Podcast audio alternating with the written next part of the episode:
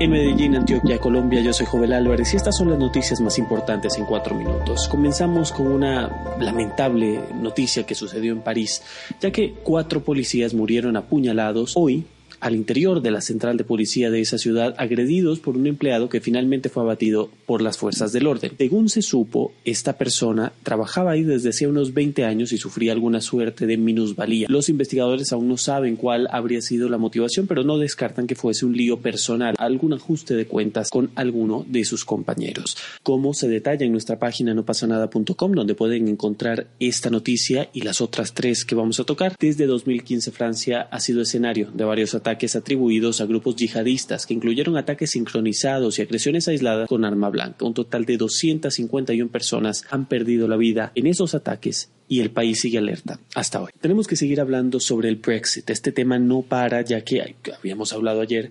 Eh, Boris Johnson anunció que el 30 de este mes el Reino Unido de Gran Bretaña e Irlanda del Norte deja la Unión Europea sin importar lo que suceda. Él presentó una propuesta de acuerdo en la cual él esperaba que Bruselas accediera, que cediera en algunos puntos como ellos, según dice, lo están haciendo. Pues bien, la Eurocámara asegura que ese acuerdo que él ha propuesto ni siquiera debe ser tomado como una base, no califica como tal. Según dicen, este acuerdo no tiene como punto de vista los temas centrales, no es su prioridad arreglar lo que compete a la estabilidad de la isla de Irlanda, que como sabemos está dividida entre la República de Irlanda e Irlanda del Norte, esta última que pertenece al Reino Unido. Vámonos a Rusia donde hay una noticia que es verdaderamente insólita. Un hombre pide a Apple una indemnización por haberlo convertido en gay en homosexual, así como lo escucha. Bueno, pues este hombre pide una indemnización de 15 mil dólares, que equivale a unos a un millón de rublos más o menos, porque asegura que cuando él encargó unos bitcoins en el verano, en realidad lo que recibió fue algo llamado Gaycoin, que venía con un mensaje que decía lo siguiente: no juzgue antes de probarlo.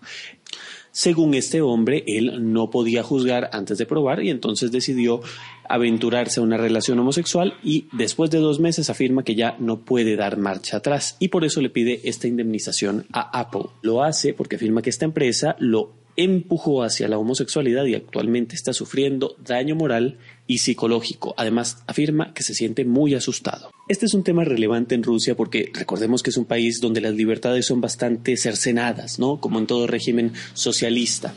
Pues bien, en este caso no es la excepción y desde 2013 se aprobó una ley en contra de la propaganda gay. Así que en un país con este tipo de características, esta noticia, por supuesto, se vuelve aún más llamativa. Por último, en Honduras, y este es un tema que tocábamos también ayer, el presidente hondureño Juan Orlando Hernández calificó como ridícula 100% falsa y absurda la afirmación hecha por el fiscal estadounidense que afirma que este mandatario habría recibido dinero de narcotraficantes e incluso del Chapo Guzmán.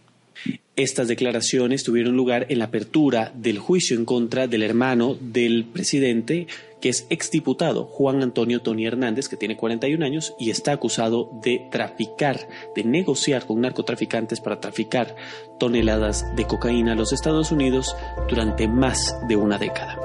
Estas son las noticias más importantes a esta hora. Es un gusto estar como siempre con ustedes en esta ocasión desde Medellín. Hasta mañana.